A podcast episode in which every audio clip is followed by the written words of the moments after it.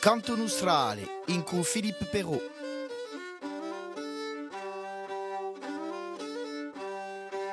Buongiorno a tutti, siamo felici di ritrovare per una nuova emissione di Ganto Nostrale, ma parla di Ganto femminile oggi con l'artista eh, tercana che ha fatto la strada da poi parecchi anni, una ventina d'anni, di Angela Potentina. Angela, buongiorno.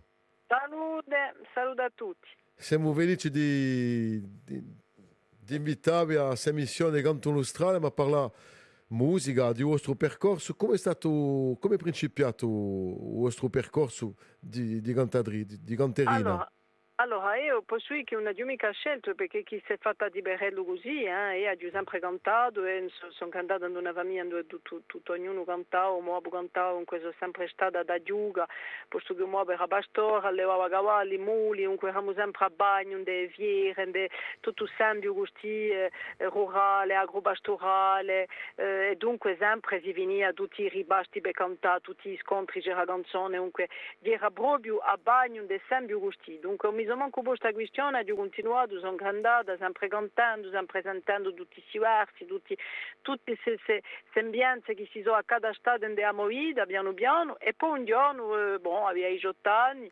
a scuola non ho mai tanto troppo lavorato, poi mi piaceva mica, a me mi piaceva suonare, a sparte, a festeggiare. Ehm, Dunque, ehm, mi chiamato, posto che tanto eh, si o grupo Donizulana, com Joaquim Migaeli, Patrícia Dal, Emmanuel Diamado, perché hanno inteso io che io cantavo in maniera professionale, sono lì a rimpiazzare, sono lì a eh, essere di, di a squadra per, arrivare sul gruppo così, posto che bon, uno era morto, enfin, e hanno deciso di arrivare sul gruppo, e sono andata, poi avevo 19 anni, eh, sono andata così e tanto mi sono trovata appena, appena andata via di, di, di un'altra, un'altra maniera di vedere l'affare più in professionale, tanto sono diventata intermittente di spettacolo, dunque sono più diventata, sono 23 anni ho su, su, su statuto questi di, di, cantatrice professionale sopra sui. E dopo abbiamo, dunque, abbiamo cominciato a girare, abbiamo, in studio, abbiamo fatto un, un dischetto eh, che eh, dunque si chiamava, un gruppo si chiamava Doni di Desilio perché erano un continente e io ero più giovane andando, dunque abbiamo fatto giri, eh, siamo andati in Norvegia, siamo andati a Berlino, enfin, dunque per me è un'esperienza nuova e una maniera nuova di un corso, eh, eh, per me non era che piacere e, e fiere e feste e, e, e amicizia eh, e poi boh, eh, mi sono messa sola a cantare ho fatto due o tre anni sola con un chitarrista poi sono entrata con Caramusa. Dunque una storia amicizia anche così ma di noi sempre professionale eh, sempre essendo intermittente dunque ho cominciato a intervenire nelle scuole nelle scuole in atelier pratica artistica in canto da poi nel 2004 intervengo sempre oggi e poi ho partecipato appena, facendo con parecchi, parecchi gruppi. E poi nel 2005 ho, fatto una formazione sola con tre musicanti, ho fatto il mio primo disco solo, sortito nel 2006 a Lettera d'Amore, eh, girato assai a questo momento così, ho fatto una sessantina di serate per anno, tutti gli anni, con eh, gente che si occupavano di eh, a Parigi, Josefa Martetti, dando. Ma parla suo primo disco, dunque marcava un tempo forte nella vostra? Allora, yeah, un tempo forte, eh, un tempo di, di, di, lasciare qualcosa, di lasciare qualcosa che aveva sta. Eh, dunque, eh, allora, sul primo disco abbiamo divertito da registrare eh, solo riprese, solo canti che aveva sempre inteso, canti che loro, canti che lo cantavo Moabo, eh, per rendere appena omaggio a, a, tutti quelli che mi avevano tramandato questi canti, a, tu, a, a la mozzi dell'Ina, dove aveva veramente inteso tutte queste canzoni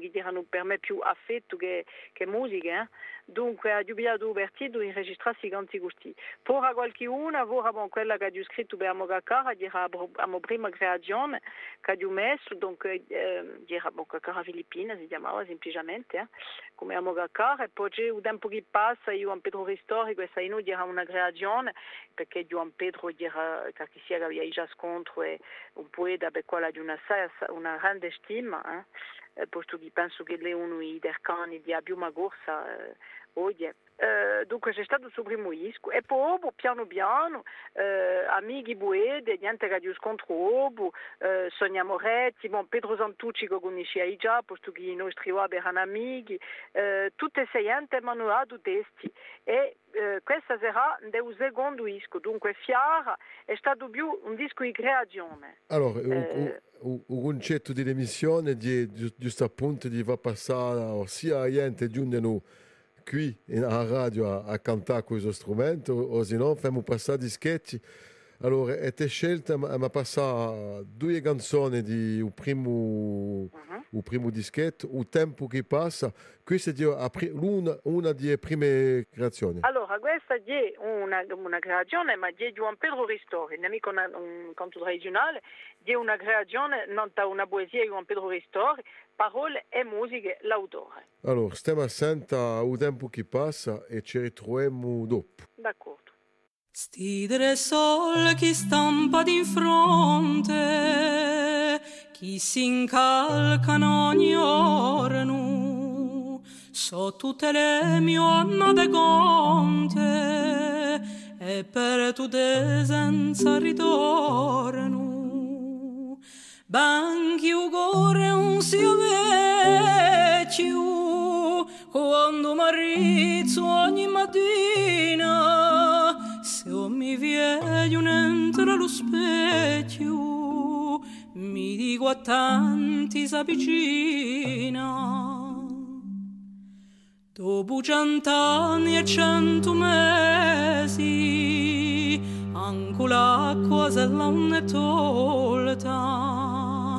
ritorna fino ai suoi paesi, ma un tempo mai non volta, come una pedra comunieta che non rimane più in mano, un tempo passa e un aspetta, si brama quando è lontano.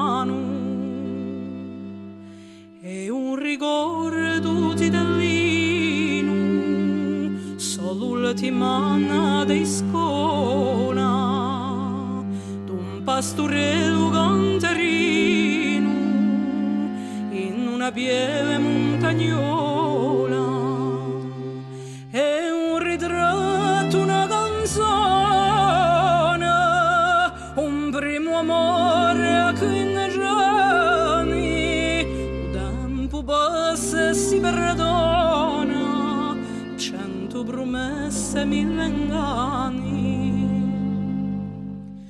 a gioventù è troppo corta poi una mano è finita e all'uomo maioli porta angosce guai a sua vita e come un colpo di katana che ci scapperebbe a disgrazia o tempo voglia s'allontana senza aspettarlo mu che stratia.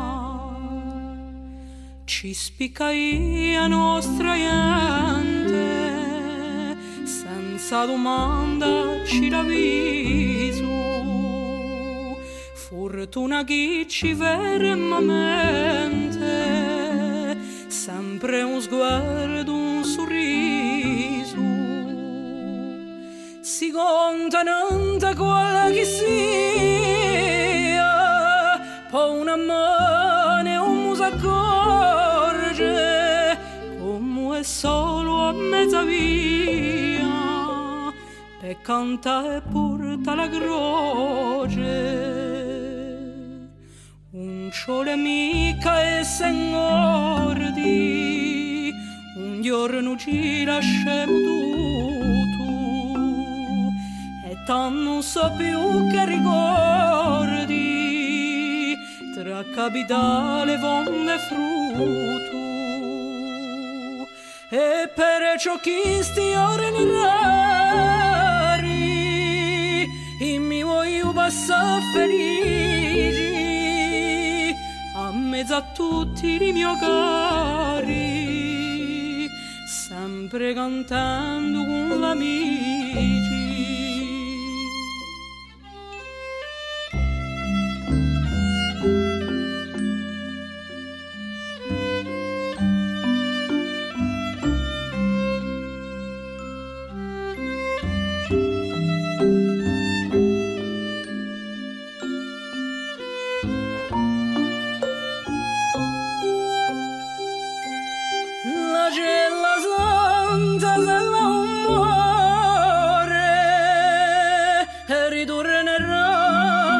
Verrano. Invece un che corre d'aspettarlo sarebbe buono. La cella santa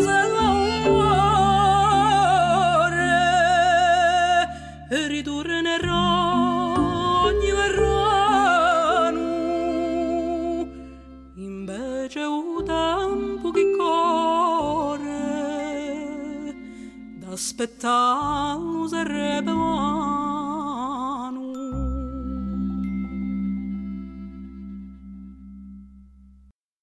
Ecco, il tempo che passa, dunque eh, sul stile musicale siete voi che l'avete scelto? Allora, eh, un stile, non ho mica scelto veramente un stile, eh, è un non ho mica stile eh, prediletto, voi che quando sento qualcosa o mi tocca o mi piace o mi piace non da. Un- dunque, quando la mi piace cerco di avvicinarmi di ciò che mi piace, ho mica, non ho mica idea prima di gente, ecco. Dunque, Juan Pedro, Juan Pedro bon, conoscia e con- conoscia la sua scrittura, il suo primo libro che, aveva, che l'aveva fatto da Riba Ventosa, Cadio, con una bella, una bella dedica Nantu, con tenga assai conto. Eh, dunque, questa canzone così mm, mi piace assai perché bon, già trovo che la tocca a tutti e all'universale e a Dio Gesù metterla nel mio primo disco. Allora, non, ta- no- non sa di, di ripigliare il vostro percorso qua, eh, il secondo dischetto in 2000 2009, Fiara, questo qui dedicato a creazione, ma è ma senta Beata Fontanella, questo è di un canto, si può, si può dire oggi che è un canto tradizionale, eh? mi pare che Allora. era scritto da Giulio Bernardini. Ie, allora, eh, è entrato in tradizione perché Yeah, eh, è veramente eh, un- verso di canzone idando, eh, dunque Giulio Bernardini, e a sua moglie, a mamma di Muvrini, che, Yeah. che lo cantava.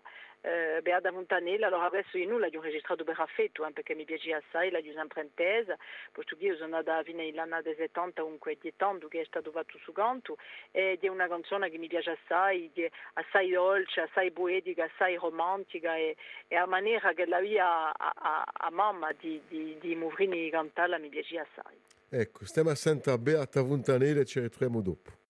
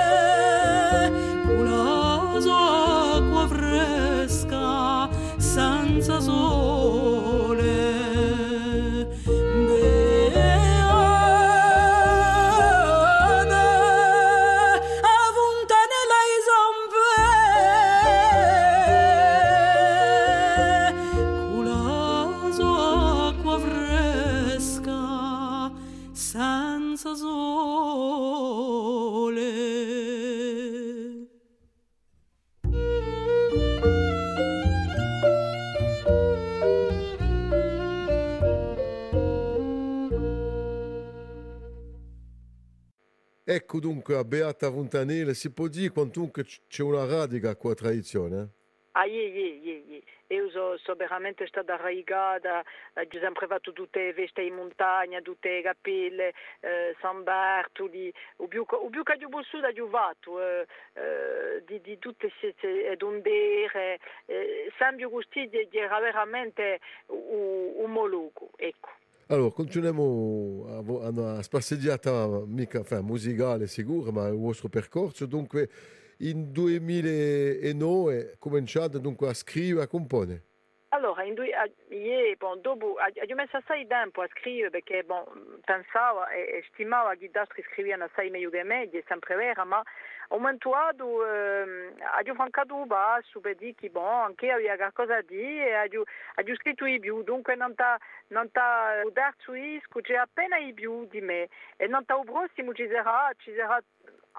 anche i più, perché dopo stavo facendo eh, l'evoluzione dell'umano, facendo che si franca un basso non t'ha parecchia affari, che non si faceva mica prima e dunque ho scritto i più canzoni. Allora, avete scritto e avete composto di no? Allora, composto, je, aggiungerò le melodie, aggiungerò certe melodie, e bon, dopo sono la conciadori eh, che, vanno, che esibiano conto e che fanno elli, non, eh, come non t'ho detto, ho fatto la musica di Danti e Podanti, non t'ho un testo di Sonia Moretti, dunque dando di, Jean-Bernard Ongigoni che ha fatto la conciamenti, eh, perché una melodia sola ha bisogno di essere conciata, eh è un, più è un, un gioco mica di strumenti, comunque quando trovo una melodia, trovo di mente. Eh? Beh, sicuro, mica va, cioè, cioè, va registrato, no? Eh, sì, sì, sì. certo che bientôt un combitura per registrare per un par di mica giocare di drogo. C'è una lei con la tradizione? Sempre perché in più boh, ho sempre avuto una maniera di campare appena posso mica io all'antica ma quantunque. Campo appena andiamo andiamo universo andiamo ambio non abbiamo mai guidato a casa non sono nata. Eh, voilà, in casa di me c'è sempre tutto eh, tutti gli ernesi umoabo le squille eh, umoabo era appassionato i cavalli muli abbiamo le mule ed interno le sonaiere ho tenuto tutto in casa sempre a cu a movida oggi un marito un moviolo che ha anni bon um, un voglio mica io che campo un passato ma cu passato eh, o faccio luande un mo bene e, e è assai importante per me di dare di dare tutto ciò che ha avuto un deu egolo e di dare l'unde a movida oggi un ganto per voi è di una maniera d'essere Uganda è una maniera esse, di una maniera esse di sparte e di esprimersi. Non, ho mai eh, pensato e stimato Uganda come fuori di me. Eh, Uganda va divertita in me come mo braccio, come mo anche, come, come tutto che e tutto ciò che tiene radio fino all'ultimo, penso, spero. Eppure la vita è stata scambiata, non siamo più a vita paesani di, di nostri antichi. E no, manca appena. Bon, dopo non c'è mica, si può parlare nulla, eh? dunque la vita d'oggi è di quella oggi, c'è la campa con quella oggi, ma ma quantunque penso che non c'è mica troppo andare troppo lontano senza, senza sapere, senza dare, o che importante è vivo, perché oggi è una vita dove tutto ognuno corre, perché è fatta così la vita, eh? si corre, si corre, si corre, ha una mm. pressione terribile, tutti, tutti gli uomini, eh? tutto ognuno del nostro lavoro, perché ne giù sempre di più, sempre di più, è una corsa, una corsa appena vagabonda, ma penso che non c'è mica scordarsi che di già eh, senza pretensione alcuna, campiamo un più bello paese del mondo e questa è una mica per nulla che noi cresciamo tutti gli anni di popolazione, che quelli che vengono qui, un po' noi che smaravigliati di qualità che la propone sulla corsi, la qualità di vita eh, e di campà. Penso che questa è una verità, eh? non so mica io che dico, eh, parla, la verità parla di verella. Ecco, e a fine della prima parte di questa emissione dedicata a Angela Potentini, ci ritroviamo la settimana che viene per a seguito.